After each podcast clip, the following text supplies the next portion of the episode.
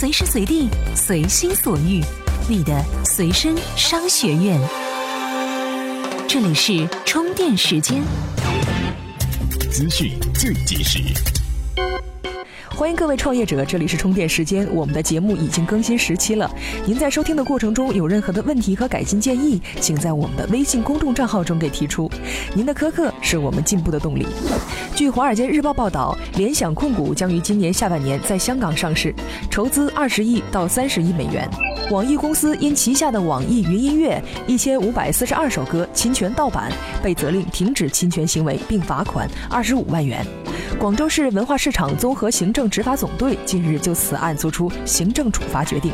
日前，汽车之家宣布推出养车服务，并上线主打移动市场的养车 APP，这是该公司成立以来首度涉足 O2O 服务。微软将于当地时间一月二十一号在总部所在地雷德蒙德举行 Windows 10媒体发布会，届时微软下一代操作系统的更多功能将被正式披露。昨日，多家智能硬件创业团队通过社交网络联合发起反抄袭宣言，其中包括 Bone、麦开、欧瑞博等多家国内知名团队。如何关注充电时间的微信公众账号呢？请在微信首页的搜索框内搜索“充电时间”四个字，就可以找到加微的我们了。TMT 创业者频道致力于帮助 TMT 领域的创业者把握时代脉搏。接下来是今天的各项干货。专属于创业者的行动力量和商业参考，充电时间 TMT 创业者频道。各位好，欢迎收听 TMT 创业者频道。智能硬件领域可以说是整个2014年最吸引创业者的方向之一。大批智能硬件产品的问世，也是奠定了智能硬件行业繁荣的基调。对比十年前，互联网的早期创业者成了科技蛋糕的瓜分者。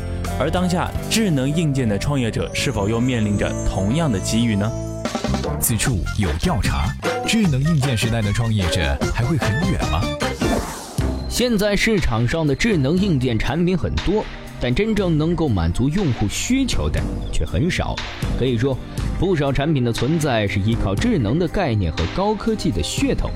基于传统硬件产品在研发过程中加入了些许智能元素，比如芯片、传感器、APP 的控制等等，是多数智能硬件产品的常态。那么，这些所谓的高科技经得起推敲吗？经过观察，把市场上的智能硬件归结为两类：一种是以新技术为核心的智能硬件，另外一种是将现有技术和传统产品整合的智能硬件。先从第一类说起。所谓的新技术到底是实是虚？近期，知乎上一篇名为《五十五度水杯利用的是什么物理原理》的回答，矛头直指五十五度水杯相变金属储存热量的高科技技术。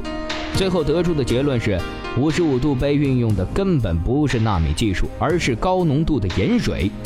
虽然五十五度杯的开发者对此进行了一系列的辩驳，而用户依然是一头雾水。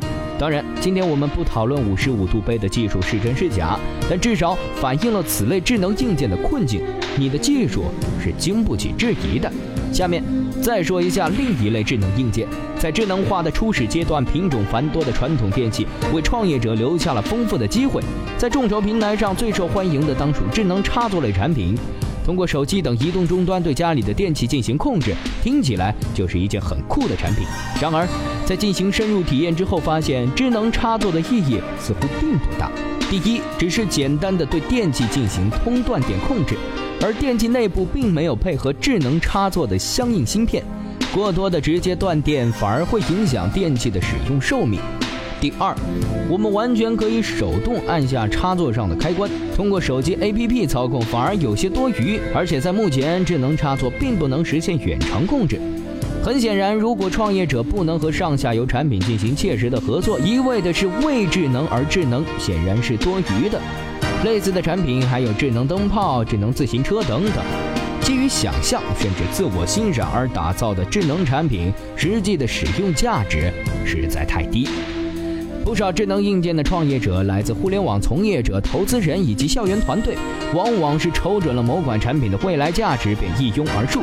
他们缺少对硬件行业的深入了解，对用户刚需把握不准，在一定程度上推动了智能硬件的发展，可具体产品显得太过单薄。总的来说，二零一五年的智能硬件行业仍将延续二零一四年的火热。但对创业者来说恐怕不会轻松。从当前的趋势来看，智能硬件领域的竞争已经开始发酵，不少创业者的硬实力还很弱。